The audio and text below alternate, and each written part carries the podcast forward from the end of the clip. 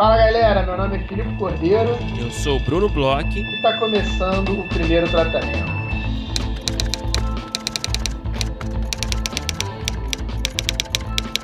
Fala, Brunão! Tudo bem? Filipe Cordeiro, como é bom ouvir a sua voz mais uma vez de volta. Brunão, você ouviu pouco, né? Semana passada, a gente quase não se falou semana passada, né? Mas não foi o suficiente. Não foi o suficiente. Nunca é.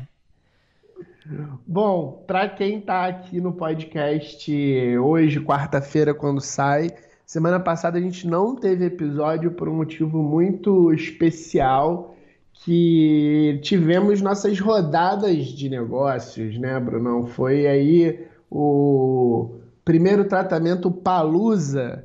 A gente, eu pelo menos me diverti bastante, encontramos aí amigos, conhecemos pessoas novas super interessantes, estivemos aí com os players, roteiristas. Conta aí, Brunão, como é que foi sua experiência aí nessa nossa semana de árduo trabalho?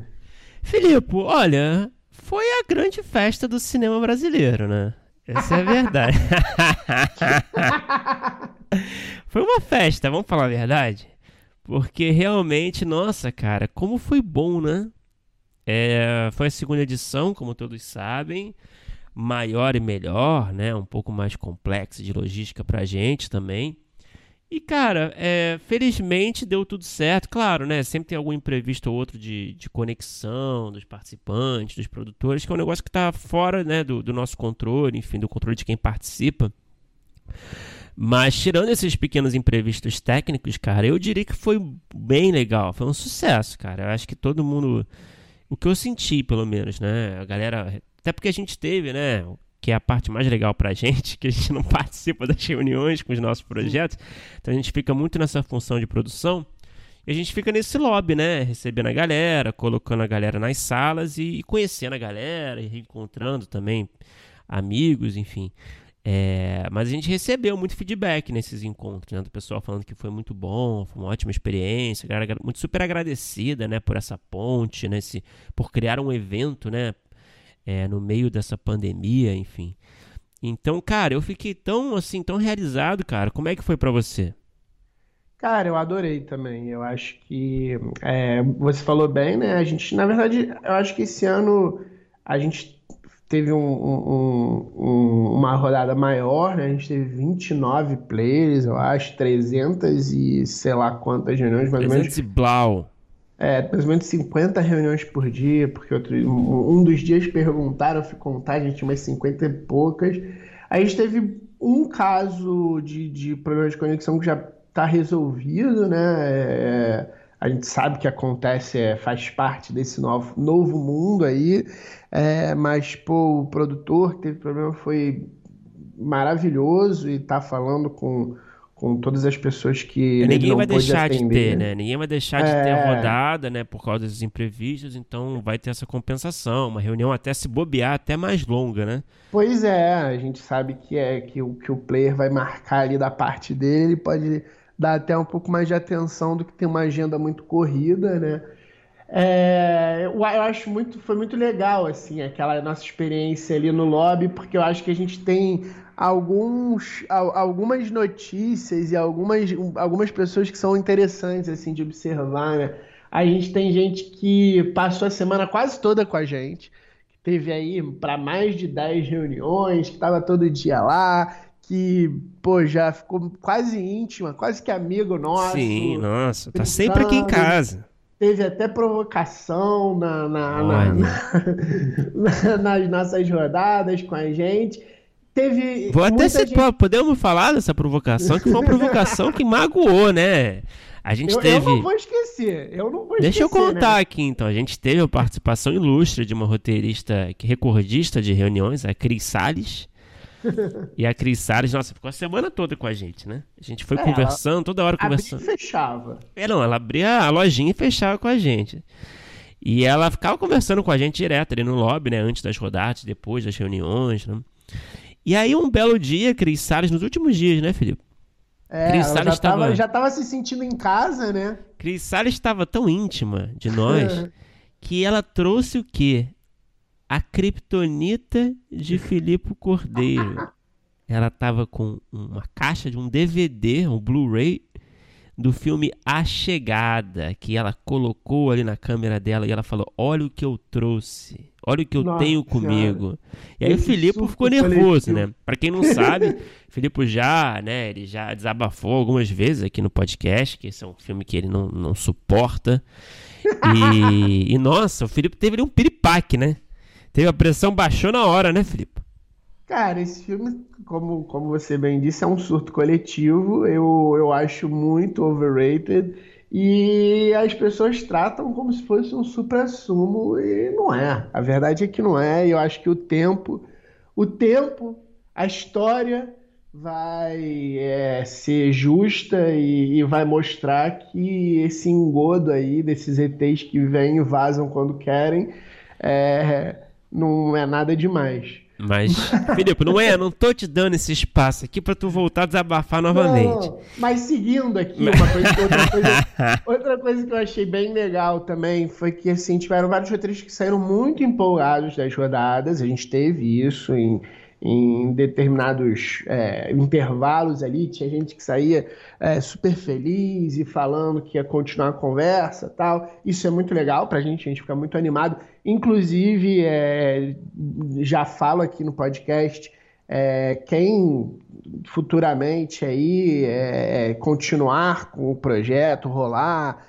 fechar com produtora, começar a produzir, a gente sempre pede que, que nos dê o feedback, até para a gente saber uhum. mais ou menos como é, tá funcionando, se tá valendo a pena, se é, quais, quais são os produtores que estão mais aptos a pegar um projeto uma rodada, porque a gente com o feedback de vocês, e a gente também conversa com os produtores, a gente manda e-mail para eles perguntando sempre o que, que eles acharam, o que, que eles dão de sugestões, a gente vai conseguindo melhorar nos próximos anos.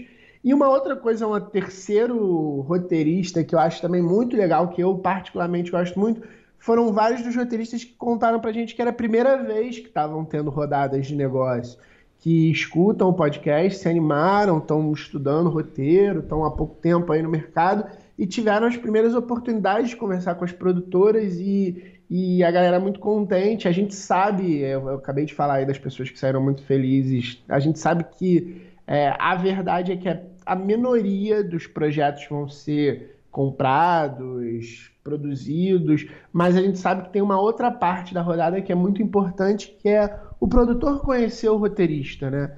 Então, é, esse lado a gente fica muito feliz, e eu, pelo menos, fico muito feliz é, de poder fazer essa ponte. E aí, quando é uma pessoa que está pela primeira vez participando, eu fico mais feliz ainda, sabe? Parece que a gente está conseguindo dar um primeiro empurrão. Então, é, é, foi, é uma semana muito feliz pra gente, muito contente, né, Bruno? Cara, foi, foi muita relação, né, cara? A gente ficou realmente o dia todo, a, a galera tava vendo a nossa cara, né? O dia, né? Cada dia, né, que passava, a gente ficava com a cara pior, com mais olheiras. E o pessoal cheio de empatia, né? Oferecendo ajuda, vocês querem ajuda? E. Mas a gente tava lá, firme forte, porque faz parte também, né? Não tem como fazer um um evento desse, mesmo que online, né? Sem, sem esse, né, essa energia olho, né? desprendida, é. enfim. Então, mas valeu muito a pena, cara. Feedback todos os roteiristas, dos produtores também é bom falar, né? Todo mundo agradeceu uhum. bastante. Inclusive, isso é bom comentar, né, Filipe? É, quantas vezes nessa semana a gente ouviu que o nível dos projetos estava altíssimo, hein? Verdade. De, de produtores diferentes, inclusive. Sim, produtores que não tem que é, encher a nossa bola e é, nada. Não tem os menor... projetos não são nossos, né? É, não tem o menor compromisso, a gente não tem nem às vezes tanta intimidade com esses, com esses produtores, com esses canais. Mas isso foi uma coisa recorrente que a gente ouviu durante a semana. A gente tem algumas teorias aí, né, Felipe? Não sei se talvez, né, a coisa do limite de, de inscrição de dois projetos, né, ajuda a ter uma, uma qualificação maior né, da, dos projetos, né? Que todo mundo escolhe seus maiores hits, né, digamos assim, é, para inscrever. É, essa é uma teoria forte que a gente tem, mas enfim, a gente queria então parabenizar né, todo mundo aí que participou.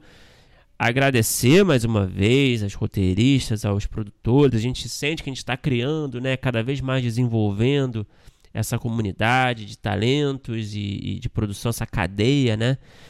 Então, realmente me traz muito orgulho assim o saldo final. E, enfim, até a próxima vez, né? Teremos com certeza outras edições e, e, também teremos outras oportunidades aí, né, Felipe? Em breve que a gente está cozinhando, está no, tá no forno, né? Tem muita coisa boa no forno para sair. É, outras ações um pouco diferentes, mas que eu acho que vão agradar também, né, Felipe? É, a gente passou muito tempo junto, né, conversando semana passada e as ideias foram aí pipocando aí, as ideias foram surgindo, então fiquem ligados aí nas próximas semanas nas nossas redes, aqui no podcast.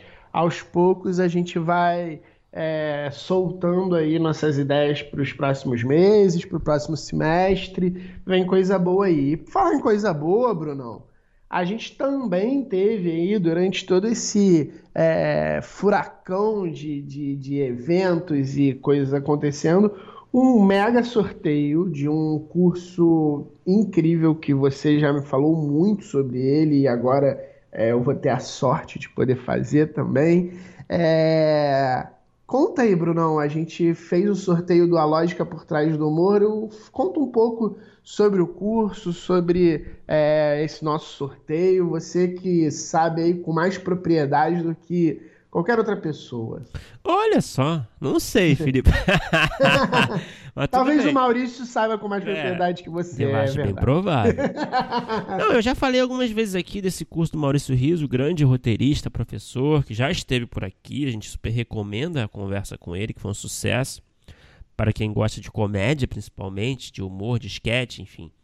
E esse curso fala sobre isso, né? A lógica por trás do humor, né? Fala muito do raciocínio do roteirista na hora de escrever humor, escrever sketch, escrever roteiro. É, quais são ali os truques, digamos assim, quais são os caminhos lógicos para você é, estruturar é, a sua piada, enfim, a sua gag. E a gente super recomenda o curso. A gente teve um sorteio né, de uma bolsa integral em parceria lá com, com o Maurício, com a Babi. Quem levou o sorteio foi o Anderson Fabiano. Então a gente parabeniza mais uma vez o Anderson, que, que nem acreditou, ele mandou mensagem pra gente dizendo: Nossa, eu não tenho sorte, como assim? Nunca ganhei nada. E esse dia chega, né? Então, parabéns, Anderson. E a gente também, né, Filipe? A gente está em parceria lá com, com, com o Maurício, com a Babi. A gente está oferecendo um desconto de 10% para todos os apoiadores da faixa Divino Amor. Exato. Então, a gente colocou lá no grupo que tem essa, essa, essa novidade aí. A gente mandou também por e-mail para todos os apoiadores de Divino Amor sobre essa novidade. Você, né, para você é, usufruir desse desconto, é só você mandar um e-mail lá para né, se inscrever, né? Mandar um e-mail lá para o Roteiro Riso arroba é, gmail.com e avisar que é nosso apoiador e tá tudo certo, enfim, eles vão confirmar com a gente, enfim, claro, mas é, é tá garantido aí esse desconto de 10%, que é um incentivo, né, que é um curso que vale a pena. E o Felipe eu sei que vai fazer esse ano, hein? Tô sabendo, é, hein? Eu, eu tô Tá eu tô na boca do povo. Aí, tô ansioso aí para começar. Você falou tão bem aí do curso que é, desde que, que a gente conversou a primeira vez, eu estava querendo fazer. O último curso que o Maurício abriu tinha, era, não, não era o mesmo, né? Era um curso um pouco mais é, para iniciante, um pouco mais sobre é, escrita de roteiro para quem está começando. E agora esse aí eu vou ter oportunidade, abriu de novo e eu tô, tô louco aí para fazer. Então a galera que entrar aí na turma que vai começar dia 19, que foi essa que a gente sorteou, vai me ter como colega aí. Olha então só tô... o luxo, gente. eu tô aguardando aí bastante ansioso para fazer esse curso. É, só para dar informação completa para quem tiver interesse, né? O curso vai ser no dia 19, dia 26 de junho, e também no dia 3 e 10 de julho, são todos sábados. Uhum. E vai ser de 10 às 13 horas, então são 3 horinhas de aula aí por dia. Então, vai lá, cara, vale a pena. Informações, né? Você pode ver lá no Instagram do Roteiro Riso, ou você pode também entrar em contato, como a gente falou agora, no roteiroriso@gmail.com, certo, Felipe? Exato. E aí também, quem, quem tiver aí histórias, quem quiser é, dividir com a gente um pouco sobre as rodadas, também pode entrar em contato com a gente pelas redes sociais, Primeiro Tratamento Podcast, quer dizer, pelas redes sociais, primeiro tratamento em tudo, ou pelo e-mail, primeiro tratamento podcast@gmail.com. A gente sempre gosta de saber como é que foi. A gente vai mandar em breve aí e-mail para todo mundo também perguntando, mas é, fiquem à vontade. A gente sempre é, tá querendo saber aí o que, que vocês acharam. E agora vamos falar do nosso episódio de hoje, né, Brunão? A gente conversou aí com uma roteirista que a gente já tentava conversar há algum tempo uma roteirista que é, é uma criadora de um grande sucesso aí, que foi até adaptado fora do Brasil, é uma professora de mão cheia, eu já tive a oportunidade de ver algumas palestras dela antes aqui da gente conversar com ela em eventos e, e já tinha muita admiração e, e é bastante tempo, né? Como eu falei, a gente já queria conversar. Conta aí, Bruno, com quem que a gente falou? A gente conversou com a Paula Knudsen. A Paula, ela é roteirista de alguns projetos como Samantha, a segunda temporada de Samantha na Netflix, a série Spectros. Ela criou para a Amazon Prime a série Sentença, que vai estrear aí em 2021, olha lá. É, ela também é criadora do Július Fantasmas, que é uma série né, super bem sucedida, indicada duas é vezes ao Emmy Internacional, que teve até uma, uma versão né, gringa, né? Americana, né? Que foi também um sucesso. Então a gente conversou muito sobre vários assuntos aí que, que percorrem a carreira dela, que dialogam com esses projetos dela. A gente falou muito da experiência dela estudando fora do Brasil, ali, é, pelo, através da Bolsa de Estudos Fulbright. É, falou muito do, da relação dela com o mercado a partir dessa experiência é, estudando fora, né, do mercado daqui com o mercado de lá. A gente falou também do Júlio de Fantasmas, falou dessa adaptação, como é que ela se sente em relação a isso, falou de sala de roteiro, enfim. Falamos de muita coisa, cara. Foi um papo bem interessante. Foi ótimo, vamos ouvir aí.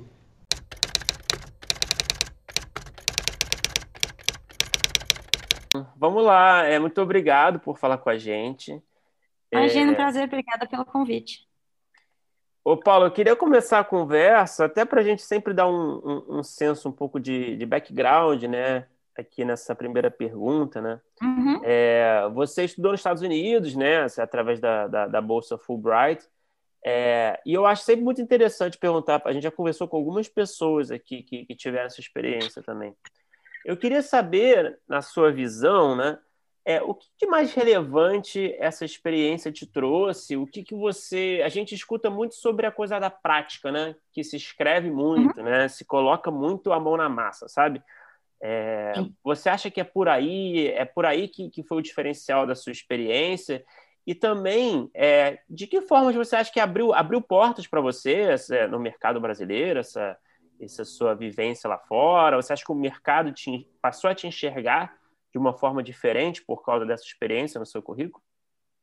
Ah, vamos por partes. É, eu acho que assim não é só a escrita, realmente. A USC tem professores excelentes. Você está numa sala escrevendo comédia com um cara que foi showrunner de Cheers, assim, não é uma coisa muito normal. É, quando a gente foi fazer Punch Up, vieram ex-roteiristas-chefes de Saturday Night Live. Então, assim, também tem a experiência de ouvir feedback de gente e você poder falar o que você quiser, porque você pode mandar marcar o horário de escritório. Então, você ter à disposição gente muito experiente, é, gente muito inteligente. É, no, a minha experiência na USC, assim, eu sei que cada experiência é diferente, mas a USC foi meu sonho e um pouco mais, assim, um tanto mais. Foi maravilhoso. É, e era a experiência assim de escrever muito, mas também receber um feedback bastante rígido, assim, e ao mesmo tempo bastante propositivo. O que te treina bastante para lidar com o canal, para trabalhar. A iOS tem uma visão, apesar de ter alguns professores. O meu professor de longa num semestre era o cara que escreveu Savage Grace. É, ter alguns professores que vêm do indie ela tem uma visão mais do, do mercado, é, mas você tem acesso aos dois, assim. É, e o que eu acho interessante é ter uma visão de como ser um roteirista que está trabalhando em parceria também e pensando em se isso tem possibilidade de mercado, não tem, o que que, onde isso cabe. É, a gente tinha uma coisa muito rigorosa da gente estar tá assistindo o que saiu. É, sempre tinha alguém que compartilhava todos os pilotos da pilot season. É, era esperado que a gente lesse, lesse muito roteiro. É, então, assim, a, a iOS realmente não era uma experiência. Eu, eu quase não. Assim, eu ia da iOS para minha casa, eu ia na academia para manter a saúde e eu só fazia isso. Assim, eu ficava. Porque eu quis ter a experiência mais intensa possível. Assim, eu pedia é, exceção para ter mais aulas de escrita do que é, é, era possível, mas eu escrevo, escrevia razoavelmente rápido. Eu queria ter o máximo de experiências possíveis. É, eu trouxe muito assim para mim, mesmo quando eu é, trabalhava antes aqui no Brasil, eu já trabalhava com roteiro de documentário e tinha co-criado Julius Fantasmas. Sempre a, a minha experiência foi o, o, quanto se aprende fazendo, né? O quanto você. Uhum. Então, assim, a ideia de fazer e ter um feedback que, além de tudo, é, tem, tem uma coisa que é o feedback, ele está lá para você, né? esse é um privilégio quando a gente está recebendo feedback, é, tem preferência, tem, tem um monte de coisa no meio, mas o seu professor está lá para dar um feedback melhor para o jeito que você quer contar aquilo, para a sua voz, o que é um, uma coisa muito sagrada, assim, é, e que você acaba aprendendo também a dar para os seus colegas como feedback. Até hoje eu troco roteiros com os meus colegas de classe, colegas de classe que já venderam série para Fox, é, enfim, gente que tem experiência e a gente troca roteiro e manda feedback um para o outro, não dos roteiros que eles estão fazendo para o dia a dia, dos specs que eles fazem para o hum. manager deles e o agent rodar com os specs. É, então, a, a, ideia também de criar uma comunidade onde se troca, eu lembro que, assim, às vezes a gente estava escrevendo e eu estava trocando ideia com algum colega que estava na mesma sala. As salas de roteiro são até seis pessoas, cada sala. E a gente estava trocando ideia de cena, assim, trocando cena tipo quatro da manhã. É, então, se ficar realmente imerso no e não assim no, no papel. O que que o que que isso está, né?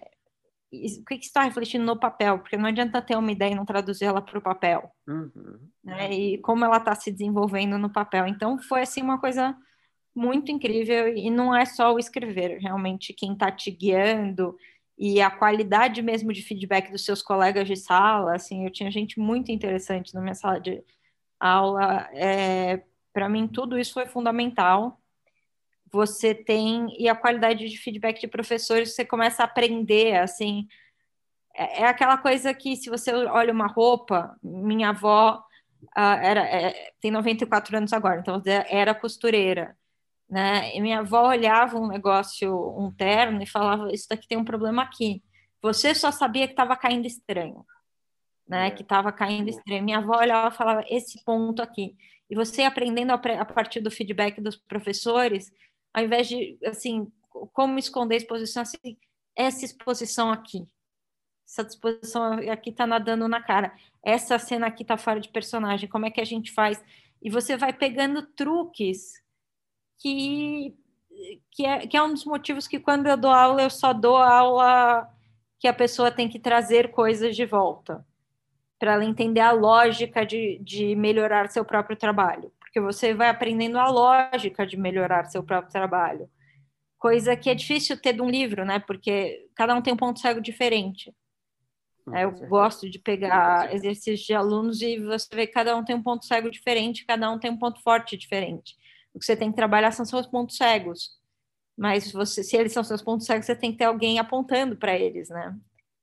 Então, assim, é, também tem isso, a qualidade de quem está te dando feedback é, é uma coisa incrível uh, as pessoas que vêm falar, uh, né? Porque não é só nas palestras abertas, mas os professores convidam colegas de o roteirista de Lome Sunshine foi na sala de aula um dia convidam ah. colegas é, de profissão amigos deles é, para vir na aula então é, é, muito é muito uma imersão total no mundo de roteiro é, é, a, a USC, o curso de roteiro, ele não é focado em direção.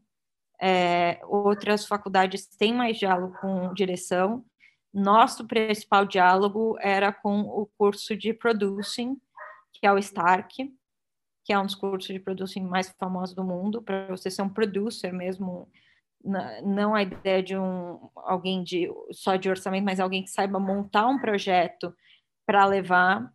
E essas pessoas são as pessoas com quem a gente cria mais eventos de networking para a gente e a gente conhece melhor. Essas são as pessoas que eles querem, porque, em última instância, no formato americano, se compra um roteiro, depois se vê qual diretor se, se, se liga ao projeto, mas a primeira coisa é o producer reconhecer um roteiro que ele quer fazer. Né? A pessoa mais alta no mercado americano é o producer, não é o diretor.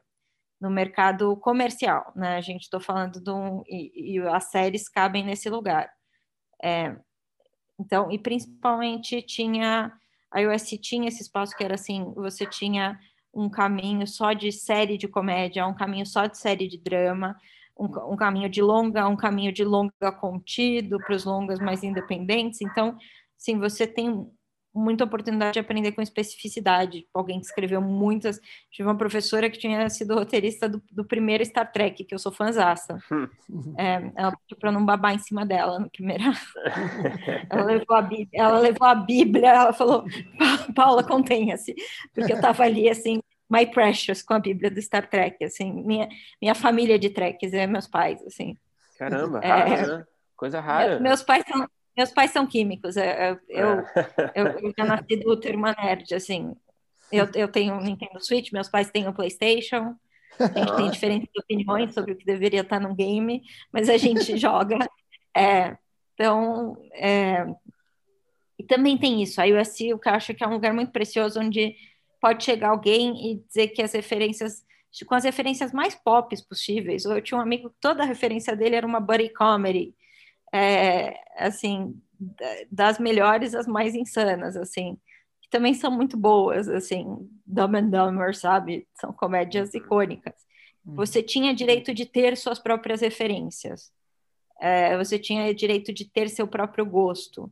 Então, eu ia dar opinião para alguém que tinha um gosto muito diferente de mim, o que eu olhava, você aprende a olhar para roteiro, o que, que, tem problema de roteiro. Não ficar dando opinião sobre o que, que, a, o que, que a pessoa quer dizer com aquela história mas dá, falar, olha, aqui tem um problema de roteiro, você aprender também a olhar para a história do outro de forma de roteirista, assim, uhum. aqui seu personagem não está consistente, é, mas não se eu gosto ou não do personagem.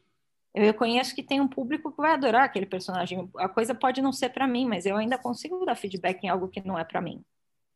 É, então você você aprende a pensar. Eu acho que esse ambiente também era muito fantástico da USC, que eu sei que em outros lugares é muito mais art house, assim, que não é, não tem lá. era assim, a gente tinha é, a gente tinha uma lista de. É que eu não. Eu acho que várias coisas são cabeçudas de maneiras diferentes.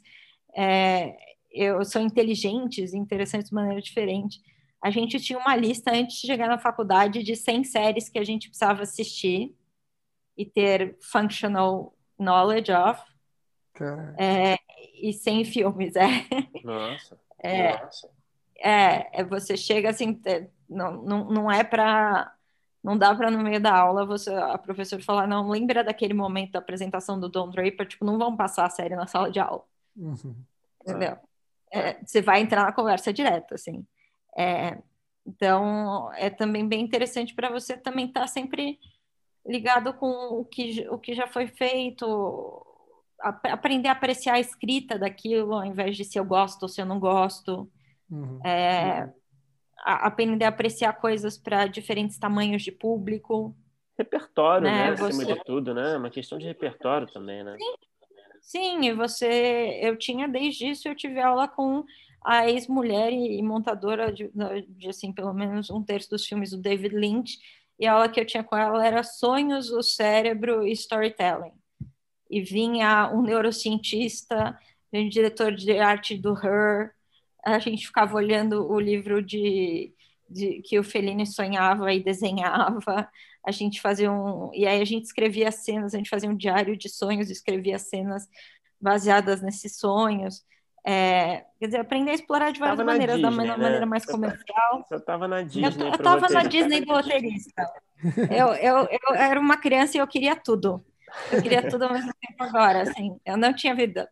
Eu, eu lembro que teve um semestre que meus colegas me aplaudiram quando eu cheguei para entregar, porque eu tinha, acho que, um longa, um piloto de comédia e um piloto de drama. É, é, assim, eu tinha uma quantidade insana de coisas para entregar, entregar a versão final. É, eu estava na Disney, eu queria tudo, assim, para mim a USC foi uma experiência incrível é, e para pensar em roteiro mesmo, assim, uhum. pensar, por exemplo, o que que o roteiro traz da parte audiovisual?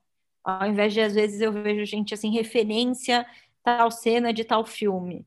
Como é que como é que você transforma isso em roteiro? Né? Como é que uhum. você faz um roteiro ter voz, ter vida, ou as descrições terem, terem uma certa voz, darem um certo tipo de textura. Como você faz tudo isso só com roteiro para ter uma planta baixa, sólida, para outros profissionais virem trabalhar? Então, é, para mim é foi Disneylandia, assim. E como é que você, só para continuar né, a segunda parte da pergunta, como é que você é, percebeu é, essa dinâmica com o mercado daqui, né? Como é que o mercado te absorveu depois? Você acha que abriu porta? Você acha que, que os produtores te enxergam diferente ou você acha que não, não fez muita diferença nesse sentido? Não, eu, eu acho que aqui talvez tenha. Porque você sabe, não sei se vocês sabem, mas em Los Angeles as duas máfias assim é, de gente do mercado é da UCLA e da USC. Né? A, você tem, por exemplo, a Columbia é considerada uma universidade que faz a New York Thing. E aqui no Brasil o pessoal fica muito mais marcado por essas coisas que o pessoal idealiza de Nova York, assim, eu vejo muita gente ter preconceito contra Los Angeles, sendo que em Los Angeles eu fui do arquivo do Oscar e com uma luvinha de latex li todas as versões é, do Janela Indiscreta, com anotações à mão do Hitchcock fiz uma monografia sobre a relação do Hitchcock com os roteiristas, é, comparando o, o, The Birds, que deu muito problema, uhum. e o, o, o, Janela Indiscreta, que já era com o roteirista, que ele se entendia. É, então, assim, tinha... Não, eu acho que foi meio... Foi meio difícil, assim. A verdade é que foi meio difícil. É, ainda, ainda é meio difícil, às vezes, assim. É muito mais fácil eu falar com alguém internacional é, do que do que aqui no Brasil olharem certas coisas. As pessoas gostam muito de mais de alguém que tem um curta, que ganha um monte de prêmio. Pô, engraçado, eu tinha impressão diferente. Engraçado, eu achei. Eu, Não assim, é minha experiência. é engraçado, para mim é, é uma surpresa para mim. Eu tava com essa impressão que até para nesse, nesse todo esse boom de sala de roteiro, né? É, sempre achei que as produtoras miravam, na verdade, essa galera, né? Curioso mesmo. Olha, nem na experiência dos meus outros colegas. É, e eu já tinha vendido uma série antes de ir. É, na verdade, eu entrei na minha primeira sala do Netflix porque eu tinha, eu ganhei um PROAC e aí escrevi um piloto, um projeto que é essa série que é, vai, ser, vai ser lançada pela Amazon, Sentença. É, uhum. e, e aí era uma coisa que, na época, era o Eric Barma, que, que tá, ainda não tinha um escritório formado mesmo no Netflix é, no Brasil, e ele leu e achou muito sólido, tanto que ele me, me, é, me chamou para fazer reunião só com ele com o Diego Ávalos, e foi o Diego que me indicou para o Felipe Braga da Los Braga, uhum. falando que eu escrevia muito bem. Eu, eu, eu consegui abrir portas, é, a primeira porta que eu abri numa sala, assim, para um canal que é o que a gente está almejando hoje em dia, eu, foi porque o Executivo Internacional leu e é, o, o próprio Sentença foi vendido uma produtora executiva aqui, aqui em São Paulo, que era uma pessoa que eu conheço há muito tempo, porque eu trabalhava fazendo documentários para o Discovery há, há 15 anos atrás. É, ela resolveu ser produtora executiva e ela entrou em contato com o cara da Legendary e ele gostou muito do meu roteiro e foi a Legendary que levou o Sentença via US para vir para o Brasil. É. Então, assim, uh, eu não, não, encontrei, assim, braços abertos. É claro que quando, por exemplo, eu trabalhei com o Felipe Braga, a gente sempre se conversa é, e quer fazer coisa junto, mas bateu que o, o Love que eles estão fazendo foi quando Sentença saiu. Uh, o Roberto Dávila sempre é, me chama para o Espectros e sempre me chama para as coisas, é, mas não, não encontrei um, um, assim. Eu ainda acho que no Brasil tem um fator muito grande de quem indique, quais são os círculos de amigos. Uhum. Eu não estudei audiovisual, eu estudei jornalismo. É, eu né? Quando as pessoas estavam querendo fazer coisas glamurosas, eu estava muito feliz da oportunidade de trabalhar para a TV. Eu comecei no cinema como assistente de produção executiva porque eu trabalhei no festival de curtas depois para Superfilmes, mas é, do lado do que a gente chamaria de da produção do conteúdo mesmo, é, eu comecei na Mixer trabalhando para TV. E eu me orgulho disso e vejo isso bem, mas eu vejo que as pessoas veem mais é, a ideia da pessoa que veio com, do cinema, isso tem bem mais prestígio.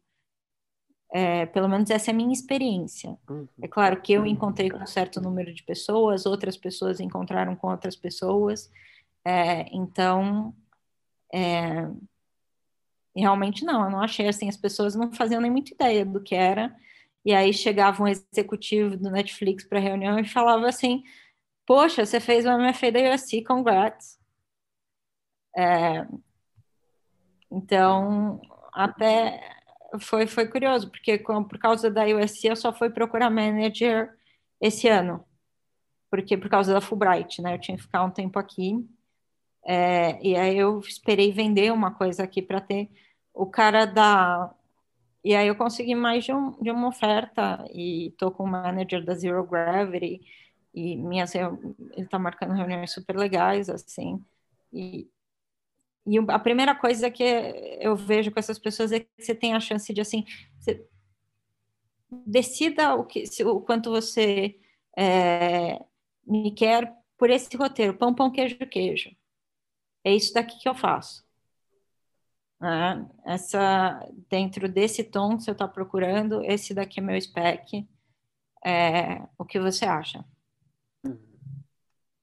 É, então, assim, para mim, sempre mais sucesso nessa situação. Uhum. Ô, Paula, é, mudando um pouco de assunto, eu queria te perguntar uma coisa. Em 2018, eu acho, eu vi uma palestra sua no Frapa sobre roteiros para séries e séries, projetos uhum. séries. E aí eu lembro que você falou duas coisas que acho que conversavam um pouco, que era sobre o motor da série. Outro dia eu e Bruno a gente estava até conversando um pouco sobre até como às vezes o gênero puxa o motor da série e sobre como é, identificar se realmente você tem uma série ou um longa nas mãos e acho que envolve um pouco essa questão do motor. E a gente, é, eu, eu engraçado, eu vejo pouco e as pessoas falando e tendo esse cuidado de falar sobre o motor da série, sobre esse, é, é, esse cuidado de, às vezes, é, não fazer um, um, um, arco que se feche e que você termina ali. E aí eu queria te perguntar, pedir para você falar, explicar um pouco como é que funciona é, é, para ter uma longevidade, para funcionar um produto seriado. Então, uma coisa é a coisa das séries ficou mais fluida agora, assim, antes não se investia em minissérie. Então, uma coisa para se lembrar, porque se alguém for falar, ah, mas na, no Gambito da Rainha, é, o Gambito da Rainha é uma minissérie. Né? Não é. Então, assim, tem, a gente tem muito mais minisséries, mas minisséries são narrativas fechadas. Uhum. É... É, e, e, eu ainda estou falando o seguinte. Então, você... eu, que eu, eu não estou falando nem de minissérie, porque eu noto que tem pessoas que elas querem, às vezes elas têm uma minissérie na mão, mas elas acham que tem uma série, querem ter 25 temporadas de uma coisa que está muito fechada ali e que vai ser um longo ou uma minissérie no máximo, sabe? Então, aí a questão é, quando você olha para o motor, a sua pergunta é o que gera histórias. né? É, pode ser. Então, assim, você tem, como vocês falaram, até pelo gênero, sim, série de advogado, série de médico, série de enfermeira, qualquer procedural em que a profissão tem um interesse de novas histórias sempre entrando, qualquer espaço de trabalho onde tem conflito, história de família, que nem o Succession, se você achar um microcosmos ali que gera conflito para sempre, por exemplo, história de família, você pode ir desde This Is Us, né, a família que, sei lá, tem gente que queria ser adotada pela família, é, né, uma família querida, coração, até Succession, que é assim, medo dessas pessoas, e você tem um motor ali porque são as relações interpessoais. Tanto que você precisa criar uma família grande bastante, né? Você já percebeu que nunca fazem uma série dessa sobre uma mãe e uma filha única, né?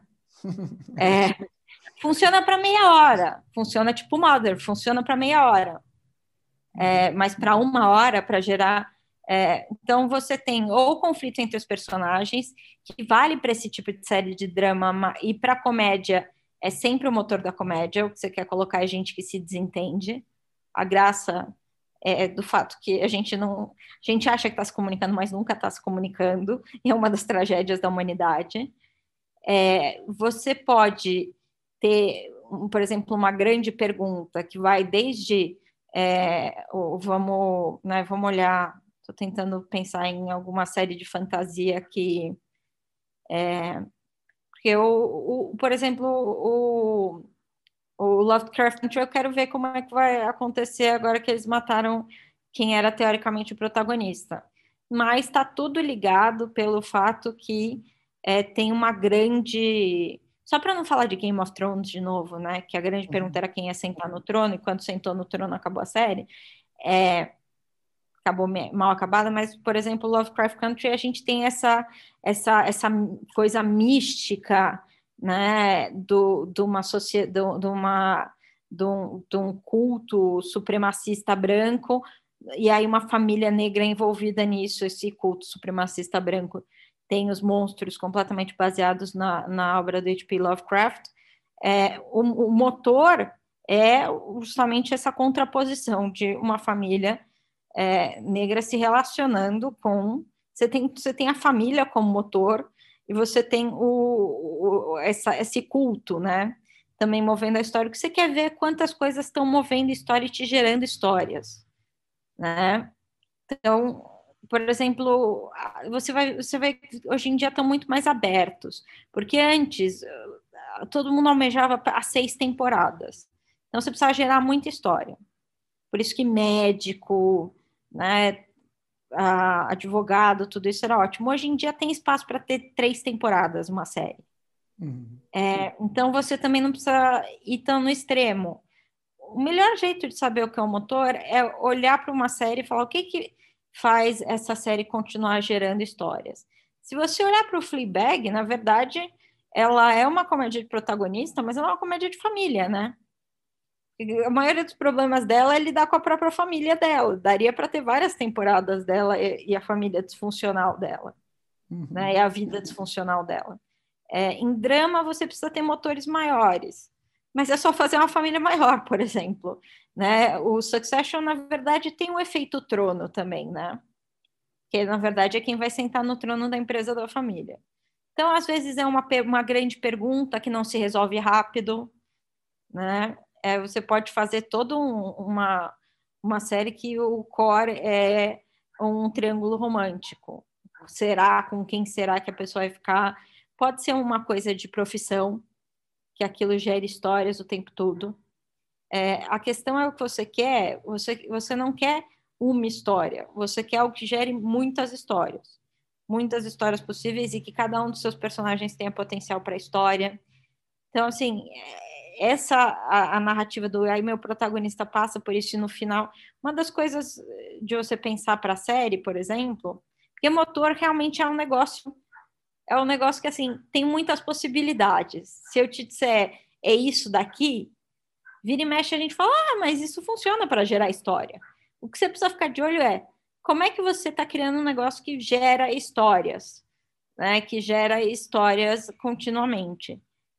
Então, você às vezes você pode pôr é, um personagem com poderes sobrenaturais, bom, vai gerar um monte de temporada. É, a, a, questão é assim, tá, eu estou gerando histórias ou eu estou gerando uma história?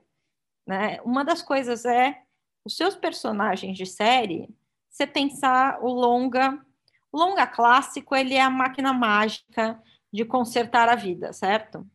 Ou de, ou de dar um, um, um diagnóstico absoluto. Então, por exemplo, pode ser a história do Nightcrawler, onde ele vai se revelando, em última instância, é uma história de, de um homem que não tem ética, não tem moral, e a gente vê até quanto ele pode entrar no fundo do poço. Uhum. Né? E a gente termina com a. Ou a gente tem a máquina mágica do Pequena Miss Sunshine, o homem que sempre que acha que a vida é uma competição e que tem que ser sempre o ganhador, só no final tem a coragem de subir no palco para perder. E ele entendeu que desde que a gente faça junto, desde que a gente aprecie as pessoas que a gente tem na vida, ganhar ou perder não importa tanto assim. Né? É uma máquina de mudar a pessoa. Em sério, o que você quer é que a pessoa seja resistente à mudança. Porque você quer. É isso, assim, o Walter White, em última instância, o que, que ele queria? Poder. Né? Isso ele confessa ali na última temporada, ele queria poder. Ele era um homem que tinha sede de poder, um homem síndrome de Napoleão Bonaparte. E ele só vai se afundando com aquilo. Se na primeira temporada ele parasse, o pinto dele subisse e, e ele ganhasse um prêmio de melhor professor e ele saísse feliz, não tinha segunda. Uhum. Né? Se, se na primeira temporada de Succession o pai resolvesse doar todo o dinheiro dele para caridade, bom, poderia ser uma série diferente desses filmes, mas assim, não ia ter. de ser babaca com os filhos, né? Ah, não tinha série, não tinha série. Imagina você fala, é assim, é você, é você olhar e pensar, caralho, esse povo precisa de muita terapia. Porque até no, no, Game of Thrones você olha assim, todo mundo tem assim, tá, tá vendo o mundo de um ponto de vista muito torto. É, você quer personagens que, se eles vão na terapia, eles não aprendem da terapia. E um pouco a máquina do longa com final feliz é que a pessoa passa por uma experiência semiterapêutica e, e sai mais resolvida sobre a vida. Uma série você quer é meio inferno são os outros. Você quer as pessoas presas na situação, é claro que tem essas histórias assim, ah, o advogado corajoso, aí sempre é um procedural, né, entre uma nova história por semana. É, e aí você vê que começaram a transformar essas histórias em mais complexas, dando problemas para os personagens. É, agora tem, tem uma série que, além do o The Resident, além dos casos, eles brigam contra o sistema desigual de saúde americano, é, né, trazer alguma coisa assim. Mas o que você tem que pensar é isso, assim, meu personagem não vai sair uma pessoa bem resolvida. Acho que uma boa maneira é assim, onde as coisas estão mal resolvidas e o quanto eu consigo mantê-las mal resolvidas, né? Num... E, e, o quão, e, e, o quão grandes são os stakes, né? Porque em termos do, do que está em jogo, porque essas profissões é aquela coisa assim, vamos fazer uma série sobre uma sala de roteiro. O que está em jogo? A gente conseguir fazer um roteiro? Né? Bull fucking who é, mais né, um drama sobre uma sala de roteiro. Então, se for uma comédia. É, já um, né, você vê que nunca, nunca é um advogado, de, não é, nunca é um advogado de pequenas causas, né? Em, os, é. é, você quer, você quer gente jogando com coisas grandes que estão em jogo. Então, assim, o mais importante é você olhar e perceber assim, eu estou tentando resolver essa pessoa, é, se eu estou tentando resolver essa pessoa em uma temporada, a série acaba. Uhum. Quanto mais você criar conflitos irresolvíveis, é, uma das coisas principais é, por exemplo, conflitos irresolvíveis. É, é, claro que você pode, em séries de fantasia, em séries aí, não, não é conflito entre pessoas, é problemas enormes e irresolvíveis que vão demorar várias temporadas para não conseguirem resolver, mas acharem o que eles precisam e não o que eles querem. É, mas ou, ou né, você pode ser menos uso. Que eu diria assim, você tem que procurar histórias e não procurar uma história e fechar essa história. E como que as pessoas, eu acho que, por exemplo, eu vejo, quando eu vejo esse problema, eu vejo que a pessoa assiste pouca série. Eu acho muito curioso querer inovar em série assistindo pouca série. Uhum, com certeza. Né? Esse é o um negócio, assim, é, a novela que a gente tem na cabeça é uma narrativa fechada. Uhum. Né? Existe o fim da novela. Uma comédia, por exemplo, como The Office, podia. É, essas coisas acabam porque não. Porque uma hora dá no saco, né? Depois de 14 anos, Grey's Anatomy, ninguém agora pegaram birra da protagonista. é, é, isso. Né? Daria para ter mais. ali no The Office, talvez a gente tivesse mais umas 5, 6, 10 temporadas. É, mas aí já rolou Sim. também o Syndication lá e tá todo mundo feliz também, né? Isso, não, quando. E agora com as, as séries de. Mudou um pouco a dinâmica do que procuram, né? Você vê que o Netflix está cancelando as séries mais cedo, porque o conteúdo novo é que traz audiência nova. Então, mudou um pouco o paradigma, mas mesmo assim você precisa poder ter várias opções de contar a história. É, se você tiver um negócio meio longa, com três temporadas muito definidas, hoje em dia há espaço. Uhum. Hoje em dia há espaço. É, então, se, assim, mas esse é o mais interessante, assim, é por favor assistam séries, porque você vai vendo o paradigma mudar. Né? A Pam Douglas lançou um novo livro. Né? A Pam, que, que, escreveu Star Trek e, e escreveu esse, aquele livro é, escrevendo a série dramática, uhum. é, ela, ela, ela publicou faz um ano, um ano ou dois anos uma nova edição.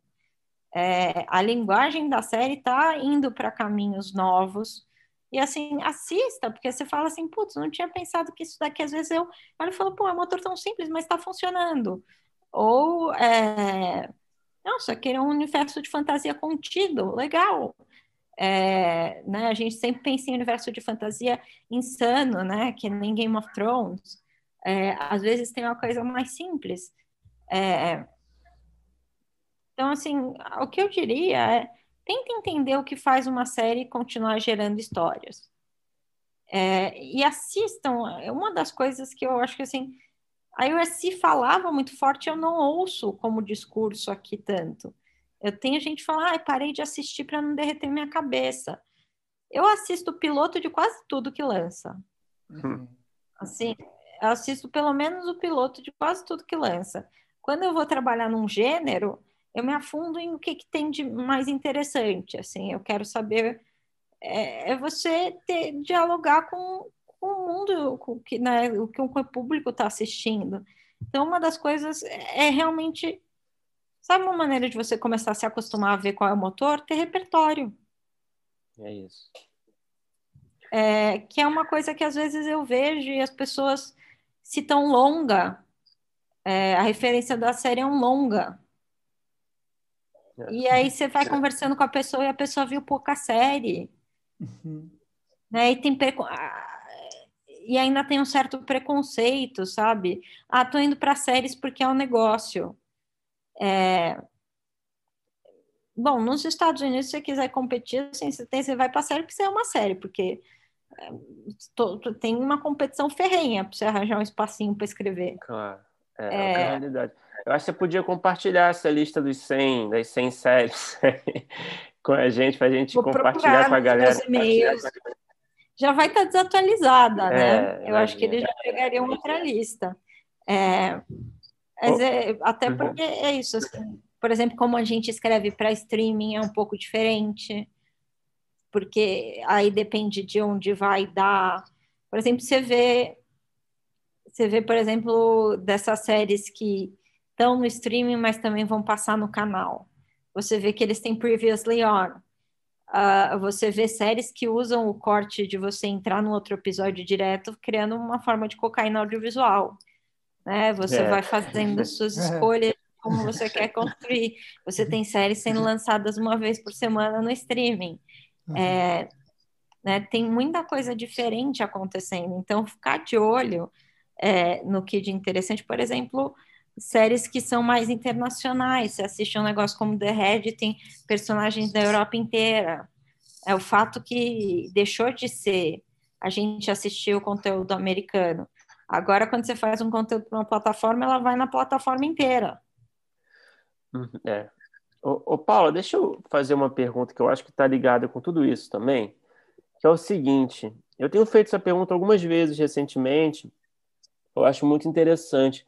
A gente está falando do, do, do, aperfeiçoamento, né, do roteirista, né, dessa, eu acho que tem dessa nerdice, digamos assim, que eu acho que é fundamental, né, para a evolução é, do roteirista. E você falou lá na, na, primeira resposta, você falou uma coisa muito legal sobre o feedback que você aprendeu a dar, né?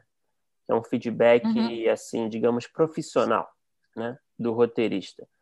Como é que você avalia o nível é, dos feedbacks que, que, que, partem do outro lado, dos executivos dos canais e das plataformas aqui no nosso mercado nacional? Você acha que esse esforço, esse amadurecimento nosso dos roteiristas, ele está sendo aplicado também é, do outro lado, no sentido de conhecimento de dramaturgia?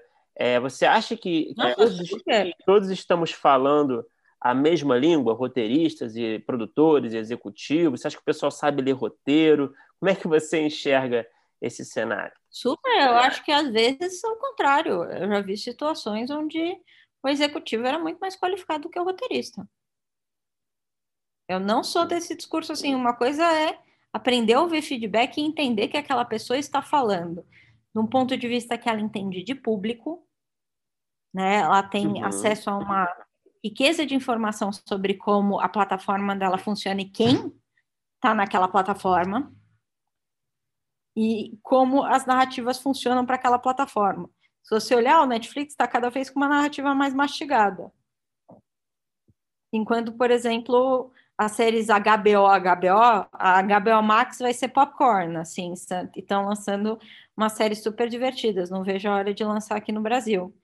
É, os HBO HBO são assim, não pisque o olho, senão você, não, você vai perder. É, agora, se você quiser escrever isso, dependendo do que o Netflix está procurando da sua série, talvez não seja ideal. Então, você tem que também, uma coisa que as pessoas esquecem é, você, você tem um cliente, ele tá, você tem que caber no corpo daquele cliente. A outra coisa é, eu pelo menos tive experiências fantásticas com a Amazon, a experiência foi fantástica. Eu acho que chegou num lugar que assim eu não teria chegado sozinha e foi muito enriquecedor. Uh, as únicas questões que eu já tive é que às vezes muda de executivo no meio. Sim, entra um executivo novo e você está sob um executivo novo. E às vezes, porque as pessoas têm visões diferentes, você vai para frente depois da ré e vai para outro caminho. E às vezes isso, em termos de cronograma, é estressante. É, mas eu acho quanto mais eu. Mas isso é comum também. É, eu acho que olhar, assim, a Amazon está com uma equipe incrível. É, o, o, Netflix a gente sabe, mas a Maria Angela é incrível, a Ana é incrível. É, o Netflix a gente sabe que vai aparecer mais gente. É, agora estou trabalhando com a, a Warner e assim, as discussões estão muito interessantes, estão muito boas. É, eu realmente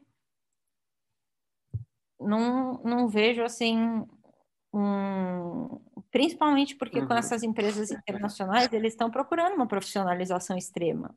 Hum, claro. É, Estão trazendo, né, muitos roteiristas também, né? Tenho percebido isso, né? Eles têm trazido muitos roteiristas para o, a equipe de desenvolvimento, né? Sim.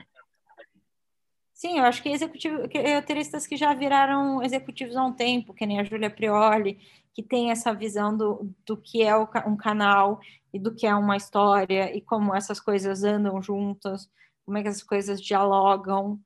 É... Então, assim, francamente, não, eu, eu tenho diálogos muito interessantes. É, eu acho que uma das perguntas que é um pouco o que a iOS te bate, assim, às vezes feedback você leva um monte de porrada e você tem que ir para casa e primeiro analisar. E que é uma coisa que o roteirista precisa aprender a fazer. É isso daqui que está incomodando? É isso daqui? Ou isso daqui é sintoma de outra coisa? Por exemplo, eu a pessoa está incomodada com uma cena, mas é o setup do meu personagem que não está claro. Assim, vira e mexe, eu trago coisas e a pessoa fala, você solucionou. Apesar de não ter mudado a cena, ter trocado nessas outras duas cenas solucionou o problema para mim. Isso é trabalho de roteirista, gente. se o executivo te falasse isso, você não precisaria ser um roteirista. Ele vai te falar o que ele está sentindo como problema. Seu trabalho é voltar para casa, normalmente eu deixo. Né, adoro receber feedback numa sexta-feira, porque aí fica meio em, mari, em molho marinária, para depois você começar assim a listar o que, que é esse problema. Aí você olha assim, essa cena mesmo, problema, ou e você lê essa cena sete, oito vezes e depois voltar no roteiro inteiro e voltar, por exemplo, às vezes está no piloto, você não fez o setup do personagem bem. Voltar no piloto e ver assim, esse personagem não está com setup claro. Esse personagem a gente deixou pendurado, porque a gente estava focado nos personagens principais, e, e, essa pessoa é um ninguém, é um, é um ninguém no sentido de é um, é um, um ser humano de papel. E aí é claro que fica estranho que ele dobre para qualquer lado, porque não é assim que, funciona, que um ser humano funciona. Mas acho que isso a gente tem que lembrar que é trabalho do roteirista receber feedback, é, que é uma impressão, é, e você parar para refletir sobre o feedback. O feedback ele nunca vai vir com a solução. Né? Às vezes ele vai vir com a solução, mas não é o propósito. O executivo não está lá para solucionar seu roteiro. Ele está lá para apontar onde não está funcionando. E você, eu acho que é muito como se é, eu pegasse e fizesse um carro e desse para um, um corredor. É, o corredor vai me dar, olha, tá pegando quando eu viro uma curva, tá pegando. Eu preciso entender de mecânico bastante para saber o que, que, isso quer dizer. É. Então, assim, eu preciso entender de técnica de roteiro para ver se eu não estou com problema de setup, para ver se eu não estou com problema que o personagem não está claro, para ver se eu não estou com um problema de duas tramas competindo uma com a outra, deixando a pessoa confusa. É, quando a pessoa fala tá confuso, isso é um feedback válido. Você que tem que ir lá olhar para sua trama e ver, e, por exemplo, tá consciente desde o começo. Normalmente eu estou consciente desde o começo, assim, do, poxa, ter, ter essas duas histórias tá um pouco competindo, parece duas histórias grandes para um episódio. E aí você tenta, porque tinha outras coisas que você acreditava, como a evolução emocional dos personagens, por que certas coisas tinham que acontecer naquele episódio. Quando eu recebo o feedback está confuso, é assim, é batata, não, não, tá, não tá casando. São duas histórias muito grandes, é muita informação. Tem muito plot, tem muita trama e pouco personagem. Tem muita coisa acontecendo, mas não tem repercussão emocional, você não entende a história emocionalmente. Eu acho que a gente tem que lembrar disso. O trabalho do executivo não é de sentar e escrever a cena com você. O seu trabalho, justamente assim, o roteirista é, não é um trampo fácil. É, e não é um trampo que é simplesmente a criatividade de cima da minha cabeça, eba, agora. É também a criatividade de olhar para um problema, né? Olhar e, e, e ver onde é que está o problema, onde é que está o problema na equação, é olhar né, um, uma cena, você sabe o que está o que tá aparecendo para o leitor e você sabe o que você construiu por, por trás. Você sabe, por exemplo, por exemplo, se você der, ah, e aí ela olha para o vaso e, e, percebe que a, essa pessoa está também se encontrando com outra pessoa. Aí vão falar, isso vem do nada. Bom, é porque você está tentando co colher quando você não plantou, né? Você precisa plantar de maneira clara que tal objeto tem uma relação com tal pessoa e plantar de uma maneira consistente que seja não repetitiva, mas que o público guarde essa informação, que não esteja seis episódios atrás.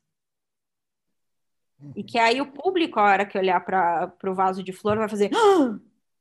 E, e, é uma, é, a mesma surpresa que o seu personagem está tendo. Uhum. Eu acho que tem, tem isso, assim, de não, não é o trabalho do executivo solucionar a cena para a gente ou solucionar. É, é apontar, né, desde coisas editoriais do canal e coisas de roteiro que não estão funcionando. E nosso trabalho é, é, é usar a sua técnica de roteiro, por isso que eu escrever muito não é escrever muito de qualquer jeito, é você olhar e falar assim, é, aprender a, por exemplo, criar um objeto de significância na história, né? Que é a hora que você olha é, você, você faz. Ah, que essas são ferramentas para longa ou para série, você conhecer suas ferramentas bem.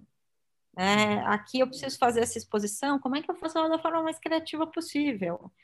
É, como é que eu faço da maneira mais curta e criativa possível? Será que ela pode estar um pouquinho em outra cena e um pouquinho agora, para eu não afundar a minha cena em exposição, para minha cena ainda ser uma cena dramatúrgica? Assim, eu não, eu não tenho, assim, eu desde quando eu trabalhava com documentário, que eu recebia arquivos completamente vermelhos do Discovery, assim, eu não tinha aquela crise, oh meu Deus, trabalhar com Discovery é difícil. Eu olho e penso como eu vou resolver. E uhum. assim, sim, como eu vou fazer, resolver dialogando com a série que a gente está contando. Se eu criei a série que eu conheço com a palma da minha mão. É, se eu estou adaptando um livro, sendo fiel a, que tipo de leitor lê aquele livro, a certas coisas que são fundamentais. É, se eu estou escrevendo na série de alguém, sendo fiel ao que é o DNA daquela série. Não quer dizer que você tem que transformar sua série num Frankenstein. A questão é saber interpretar notes. Eu acho que isso é muito importante. É, a gente também era dado o desafio de você tem que eu cheguei com um professor que falou: ah, você deveria resolver isso assim, assim, assim. Eu falei: assim não dialoga a história que eu, com a história que eu estou fazendo, mas eu entendo onde você está vendo o problema. Aí eu entendo onde você está vendo o problema e vou procurar uma solução. Aí na segunda semana ele falou: filha da puta, você resolveu do seu jeito mesmo. É, mas a questão é: o problema que ele estava apontando era relevante, era absolutamente relevante. Você não é obrigado. Normalmente, o executivo fala assim: olha, só uma ideia. Tanto que o executivo fala: só uma ideia daria para resolver assim. E às vezes é uma ideia ótima, ou às vezes é uma ideia que não combina com o DNA do que você está fazendo. Mas aí, seu trabalho é, não é ignorar o problema, é achar outra solução para o problema que dialogue com o DNA do que você está fazendo. Uhum. Não quer dizer criar um Frankenstein. O canal não quer que você crie um Frankenstein. Mas se estão te apontando um problema, tem problema. É que nem alguém falando que está tossindo. Né? Acho que a, era um pouco, meus professores falavam assim, do pensa como um médico, a pessoa vai te falar os sintomas e você tem que diagnosticar. Tanto que a gente tinha uma rodada que a nossa, nossa nosso projeto tese vinham executivos dar feedback. E parte disso era aprender a lidar com feedback de executivos. Não era criticar feedback de executivos. E vão ter todos os tipos de executivo. Uhum. O que você tem que se treinar é a ouvir. A ouvir é, sem se irritar, a ouvir e às vezes anotar e pensar, ok, não tem solução, não tem nada de errado em falar uma, é, numa reunião de feedback, tá anotado, vou, vou pensar numa solução e não ter uma solução na reunião. O executivo uhum. não vai ficar frustrado com você, ele vai ficar frustrado se mandar a mesma cena de novo na próxima entrega. É, mas você. E aí o executivo começa também a ter confiança dizer, ah, que você vai achar uma solução. Porque se você vai apresentando soluções, ele começa a ter confiança que você vai entender e trazer uma solução.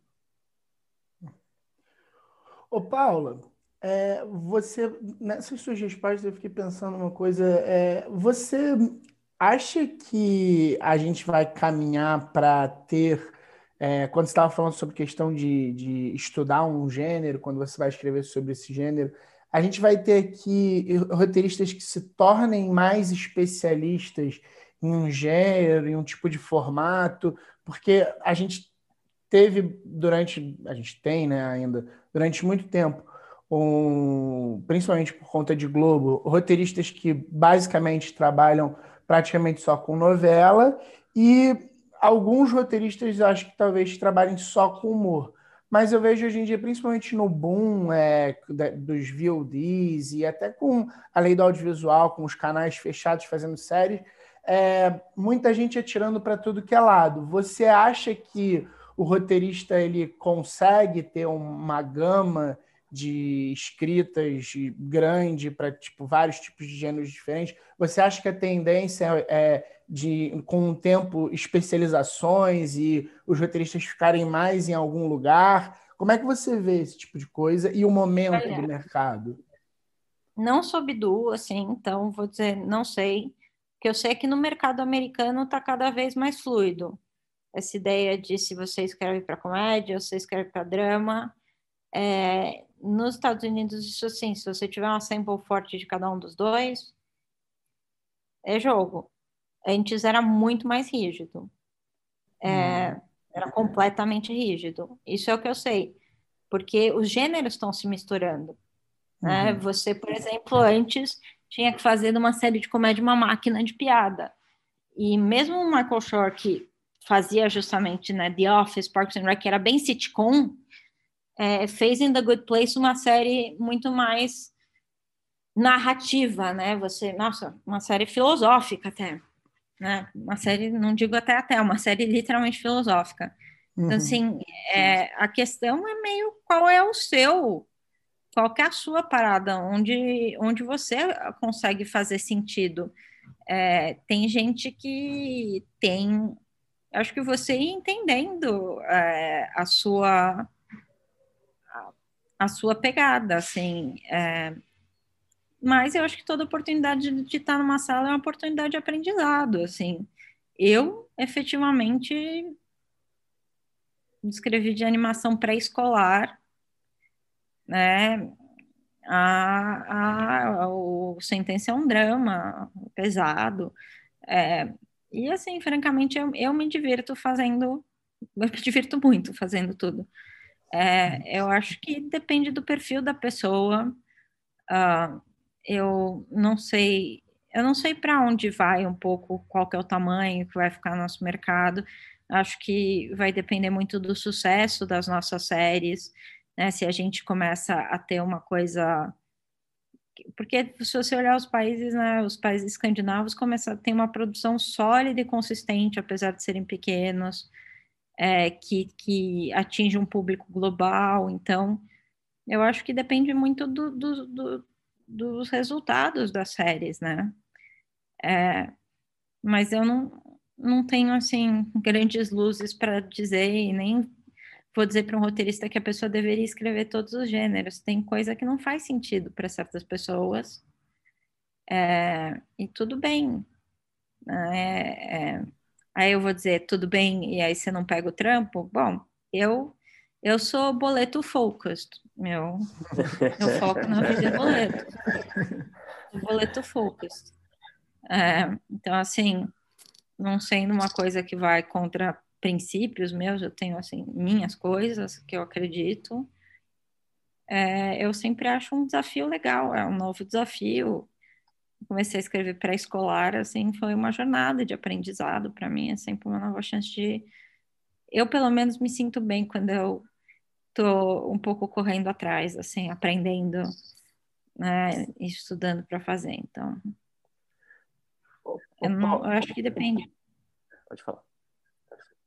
Não, é, depende do perfil da pessoa. Né? Ser roteirista também é uma coisa muito pessoal, ao mesmo, né? Conciliar o pessoal com o, o mercadológico, cada um achar seu jeito, né? Ô, Paula, é, falando de, de, sala de roteiro mais especificamente, né? É, eu imagino que você tenha tido é, oportunidades já, experiências como head, né? Imagino eu, por exemplo, no Sentença. É, então, eu imagino que você tenha, você tenha escolhido roteiristas que, com, que, que, fizeram parte da sala. Eu espero, pelo menos, que seria o justo. É, eu queria saber é, quais são os critérios que você usou, que você costuma usar é, na hora de chamar, de recrutar os roteiristas para compor a sala? É, e você costuma pedir algum tipo específico de material? Você pede um spec, né, um, ou um sample, como você falou, né, uma amostra? É, você pede para escrever uma cena que tem a ver com a série? Como é que funciona isso geralmente? Olha, eu faço uma coisa, spec é um negócio que não é. Spec, uh, quando eu usei a palavra spec, eu quero dizer um roteiro que eu estou escrevendo, mas ninguém fez uma demanda, não um episódio de uma série que já existe. Uma coisa que eu percebo perdurando bem aqui no Brasil é essa ideia de que, uh, assim, era uma coisa do mercado americano, antes queriam ver um spec, um piloto original seu, hoje em dia querem ver dois pilotos originais seus. É dado como base que você vai conseguir emular uma voz. Então, assim, uma coisa, até porque eu acho que às vezes o pessoal tenta fazer para entrar no mercado americano, spec é um negócio que morreu. Uh, e depois spec é um negócio que traz uma. É, eu acho que o spec é muito bom como exercício de aprendizado. Porque você tira as variáveis de criar uma série sólida, criar personagens sólidos, e só deixa a variável de criar uma história o episódio sólida. É por isso que um piloto, eu peço para as pessoas, é, sempre que possível, me mandarem um piloto, é, de preferência, assim, que nem o sentença era uma hora, eu quero pilotos de uma hora. É, cheguei a ler peças, quanto mais em termos de tamanho é próximo, curta me interessa pouco. Uh, nos Estados Unidos, o que eles querem é um piloto seu e te entrevistar, para ver se bate o santo, é, e o resto é meio uma caixinha de surpresas. Às vezes a gente tem gente com quem a gente já trabalhou, é, e aí a gente já tem um, um, um, né, uma noção maior. Eu acho que a importância de ser uma sala que reflita também uh, as questões dos personagens, então ser uma sala, sala inclusiva, você tem que equilibrar tudo isso. Uh, então eu sempre peço um piloto e entrevista e vou atrás dos roteiristas. É, em confessar que acaba que assim lembrem gente que se vocês tiverem uma, uma oportunidade que vocês não adoram seja profissional pra caralho. Porque se alguém me diz essa pessoa foi profissional pra caralho, eu sou capaz de ler um curta. É, então, assim, vira e mexe, a pessoa vai lá e não tá gostando da série, meio que faz qualquer coisa. Vai ser difícil você se recuperar disso num mercado que ainda é pequeno, que nem o Brasil.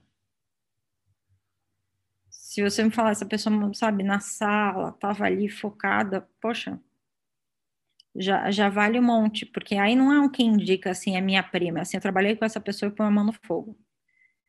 É, mas eu também gosto de pedir piloto para gente que só está em assistência é, e ler o piloto, ver se ali tem assim um, uma ideia de que a pessoa vai conseguir escrever com uma certa uma certa autonomia, que não seja uma reescrita 100%, porque senão o cronograma começa a ficar insano é, e entrevistar e um pouco perguntar para a pessoa, você vai vendo se a pessoa é propositiva, né? Você vê se bate o santo. Ah, o ideal seria a pessoa, por exemplo, se você quer escrever comédia, ter um piloto de comédia. Se você quer escrever drama, ter um piloto de drama. Quando a pessoa já trabalhou em várias coisas, é, eu ainda acho legal, assim, se a pessoa tiver, eu quero ler porque eu não sei o quanto é, o roteirista-chefe fecha o roteiro, ele não assina que, que escreveu, mas ele é o que fecha o roteiro. Eu não sei o quanto foi alterado por outra pessoa. É, é, e nem é uma coisa que a gente tem acesso, porque isso é parte da, né, do sigilo da sala. Então, um piloto que a pessoa escreveu, você sabe o que, que a pessoa é capaz sozinha. Por isso eu acho mais interessante. Uhum. É, em uma hora é muito a questão de sustentar personagem e história, e em meia hora, cara, você precisa sacar se a pessoa é engraçada para começar de conversa. Engraçada no papel, né? Uhum. E Paula, é, uma coisa que eu queria te perguntar também, você, você falou que você, por exemplo, quando dá aula, gosta muito de prática e você é, recebe muita coisa até das pessoas que, que eu acho que você entrevista e procura para as salas. Eu queria saber o que, que você nota é, de erros mais comuns, de fragilidades mais comuns nos textos, nos roteiros, é, estrutura, personagem. Tem alguma coisa que você note que seja mais comum? São é, diferentes aspectos? Assim, o que, que você nota que as pessoas ainda estão é, vacilando, vamos dizer assim? Eu acho que a primeira personagem, eu acho que assim, isso na verdade são dois problemas clássicos de roteiro ponto. É personagem funcionando para trama e não o contrário. Né? Você coloca o personagem numa, num estado emocional, mas aí você joga a trama para outro lado porque você está pensando mais em trama do que personagem, sendo que é o personagem que leva a trama e não o contrário porque a gente assiste as coisas e se identifica ou fica fascinado por, Né? Pode ser um personagem, um serial killer que corta as pessoas em pedacinhos e lambe as pessoas, você não precisa gostar dele, mas você fica fascinado por, você fica fascinado pelo personagem. Né? Você não está lá para seguir trama. A trama é do personagem, não é o contrário. Né? O personagem é da trama. Então, isso, assim, gente, personagem, personagem, personagem. E a outra coisa que eu vejo muito é não respeitar a cena como uma unidade dramática. Então, eu pego cenas que são só exposição, eu pego cenas que são duas pessoas falando e eu não entendo porque a cena está no roteiro. A cena é uma unidade dramatúrgica. Então, o que, que você quer? Você quer conflito. Desse conflito, eu posso entender um pouco mais como é o personagem, eu posso ter uma informação sobre a história que eu não tinha antes, uh, eu posso entender mais sobre o contexto, mas essa coisa precisa ser através de conflito. É, tem muita cena que é meio cena de caixa eletrônico, sabe? tem uma pessoa fazendo pergunta e a outra responde? Uhum. Para onde ele foi? Transforma uma cena de interrogatório, que a outra e faz, cria um personagem que não quer responder. Uhum. Aí tem a cena para onde ele foi? Para lá. Com que cara ele estava? Chorando. Assim, aí, eu não, eu não quero informação, eu quero história. Uh, o segredo é você conseguir colocar a informação sem o público perceber que você está colocando informação na sua história, né? Esconder exposição. E ao invés disso, tem cenas de exposição. É, e assim, qual é a atenção da cena? Né? Qual é a atenção da cena? Pode ser uma atenção mais índia, assim, do o que, que essa pessoa vai fazer depois, né? Uma pessoa sai correndo na rua, começa a com uma pessoa sai correndo na rua, gritando e tirando toda a roupa. Isso é um curta, o palíndromo que, que na verdade começa, é, acontece tudo ao contrário. Mas você está fascinado porque, assim, o palíndromo, por exemplo, tem essa tensão, é um cara que está gritando e ele está voltando. É do Felipe Barsinski, um curta genial do Felipe Barsinski. É, e que é, é um cara que, que você vê ele voltando, se você vê o curta ao contrário, então o cara está se vestindo, mas na verdade ele saiu na, na avenida e, e, começou a gritar e tirar a roupa. E tem uma tensão, porque você quer saber por quê, né? Se você visse na outra ordem, não teria tensão, mas quando uhum. tudo está acontecendo ao contrário, assim, o que, que fez esse cara começar a fazer esse ato completamente surreal para começar? Né? Esse ato não.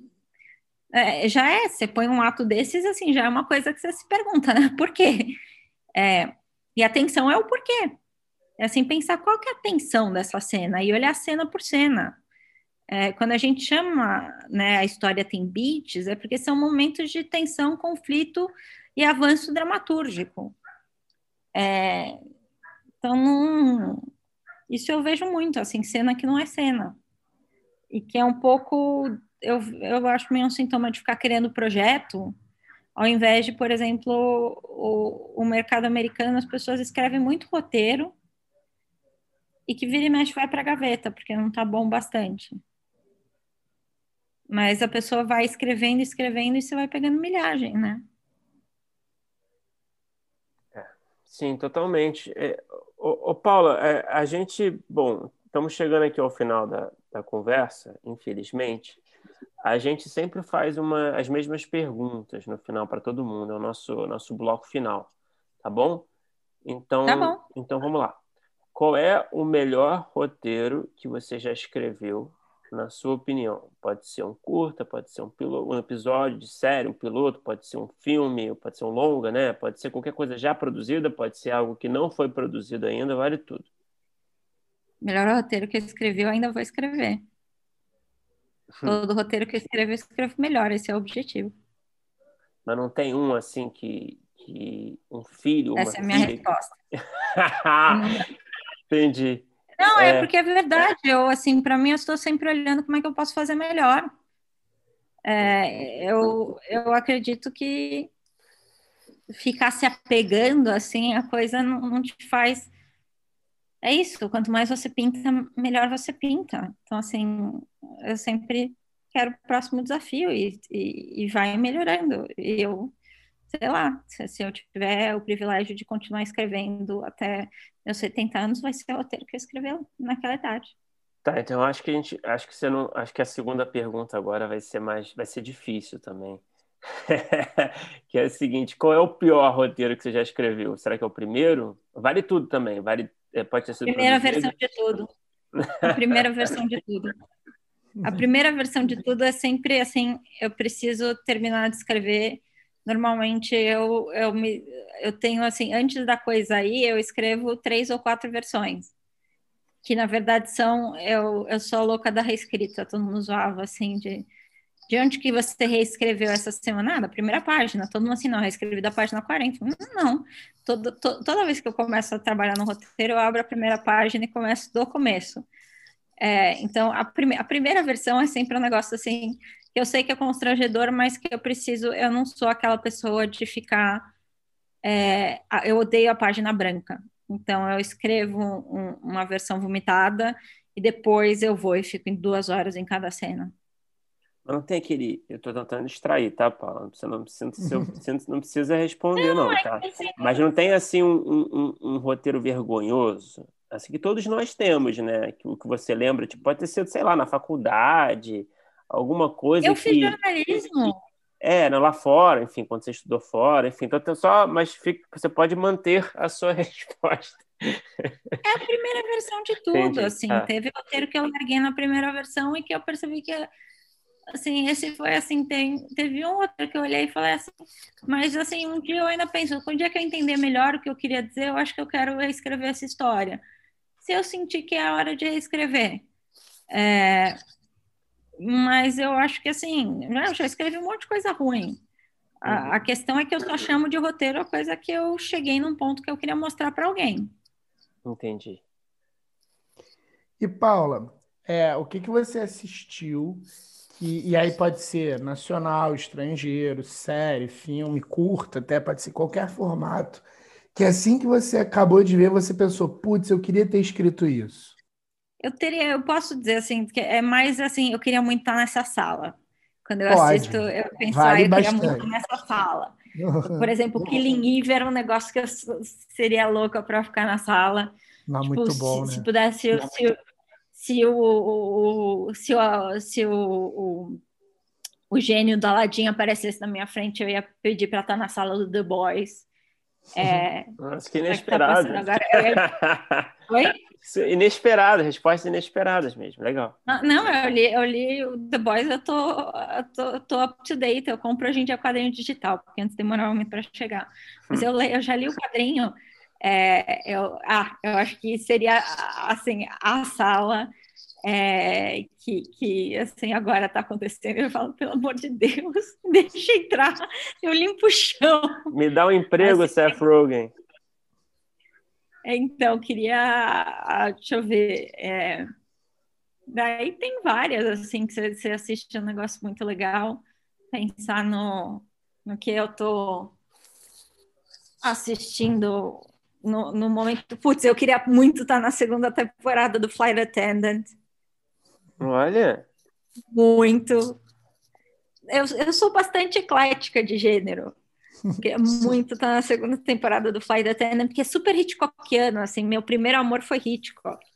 E é super Hitchcockiano, assim, levando mais para o humor, mas Hitchcock tinha humor sempre, é parte, é, é parte do equilíbrio que ele faz gerar tensão ele te distrai e depois gera atenção, que é um negócio muito legal de explorar como você está dialogando com as emoções do público. É, pensar se eu tenho uma terceira assim que é, que que está agora assim rolando que eu, eu daria um braço para entrar na sala daria daria não daria os dois rins porque eu fui foi internada tive uma infecção renal eu não não é. eu juro que eu não ah eu eu, eu, eu pedi abertamente para Mirna é, que, que é né, colega minha de profissão na Brina Nogueira, para estar tá na. Esse eu pedi literalmente, porque os outros eu não tenho acesso a pedir. Se eu pedir literalmente, eu adoraria estar tá na sala do Cidade Invisível. Ah, boa, boa Se eu fui na cara dura, assim. Na cara dura. Se precisarem de alguém, assim, pelo amor de Deus, pense em mim. Porque a minha eu entrevistei ela e ela não podia, por causa da Cidade Invisível, encaixar o sentença. Eu acho ela incrível. A minha é demais. Esteve aqui é, também. Não, eu tô... é... sem, sem, pressão, Mirna, eu, eu sei que tem, tem gente. Tô falando que eu, literal, eu, eu, literalmente fui lá e pedi, assim. E não era. Porque é claro que a gente pede para estar tá em várias, mas era assim, ah, eu queria brincar disso. Né, que eu tenho uma história que você quer. Eu acho que. O, eu queria ter escrito isso, eu não tenho. Eu sei que eu escrevo as coisas que eu vou escrever, assim, que minha cabeça. O, Roberto da Monchart falou outro dia, né? Que eu não sou ruim da cabeça, eu sou pior da cabeça. Que, é. que a minha cabeça vai sair da minha cabeça, vai sair da minha cabeça. Mas quando ela sai da cabeça de outra pessoa, uma coisa que eu acho muito louca, eu penso, puta, eu queria muito estar nessa sala. Ô, Paulo, para terminar, qual é o, o, roteiro que você tem escrito, alguma ideia que você tem desenvolvido, que está ali, ainda não foi realizada, que está ali no topo da sua lista de desejos, assim, que você sonha em vê-la realizada nas telas, seja no cinema, na TV, no streaming. Claro que você não, não precisa falar em muitos detalhes, né? É, mas tem algum projeto que está ali no topo? Tem um projeto que a conspiração anunciou na Variety, então acho que eu posso falar, e que eu estou desenvolvendo para eles, que é sobre a vida é, da, da Betânia, é, que é uma a Betana Gomes, que é uma bailarina Hoje em dia ela é professora e ela que descobriu a Ingrid Silva, é, professora do Dance Theater of Harlem. Ela tem a história de vida mais incrível e a mãe dela era Maria Beatriz Nascimento, que é uma intelectual negra maravilhosa. É, e assim, essa história está sendo incrível de desenvolver, não estou desenvolvendo sozinha. E aí o outro tá com o meu manager. Eu não posso contar. É, é, um, é um histórico meio sci-fi, tá, tá rodando. Uh, e, e, ele me assinou em cima desse roteiro, que era um roteiro que, como é histórico, assim, é um pouco complicado de fazer. Mas é, também. Mas é pensando no mercado de fora mesmo, né? Eu escrevi querendo fazer uma coisa internacional uhum. que, que dialogasse, assim, uma história. Eu, eu, eu sou louca por Hitchcock, e o Hitchcock tinha essas histórias, assim, intriga internacional, então é intriga internacional.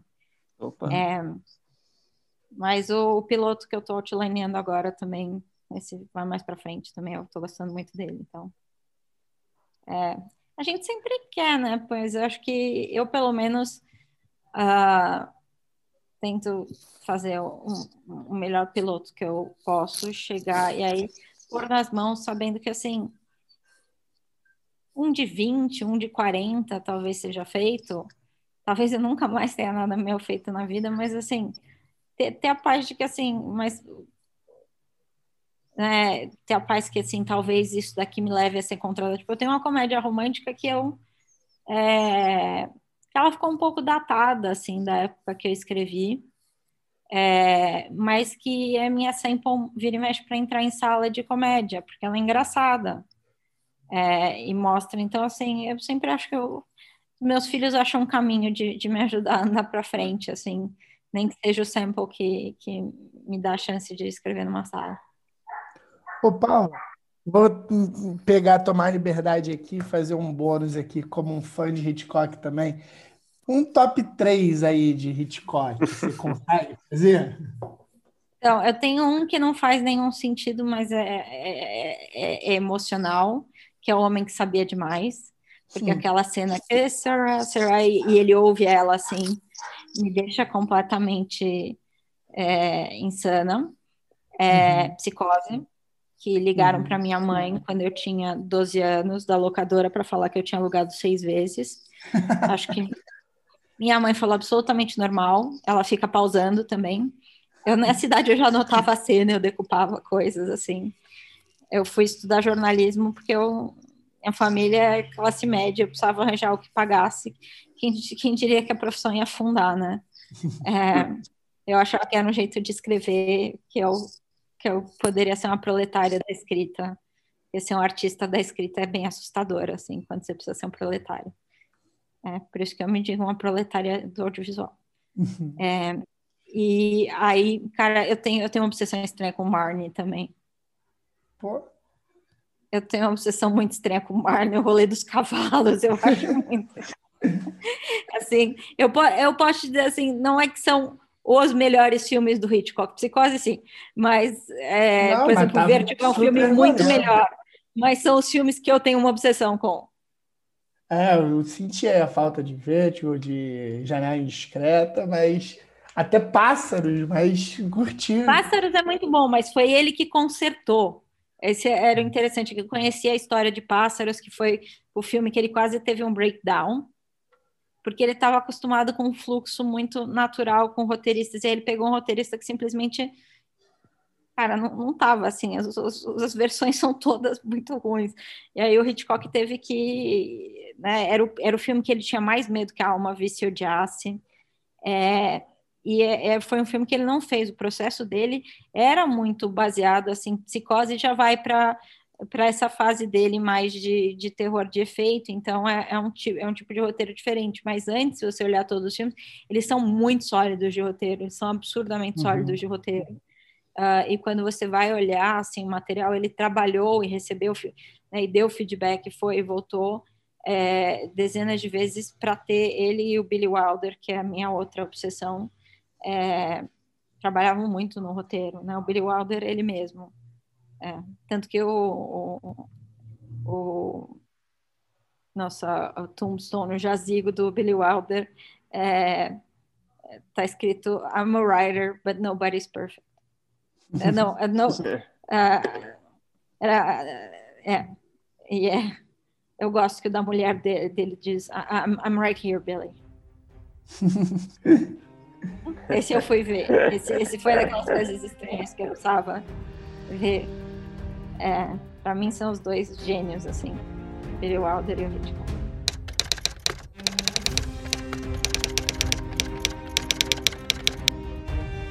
Opa! Chegou até aqui?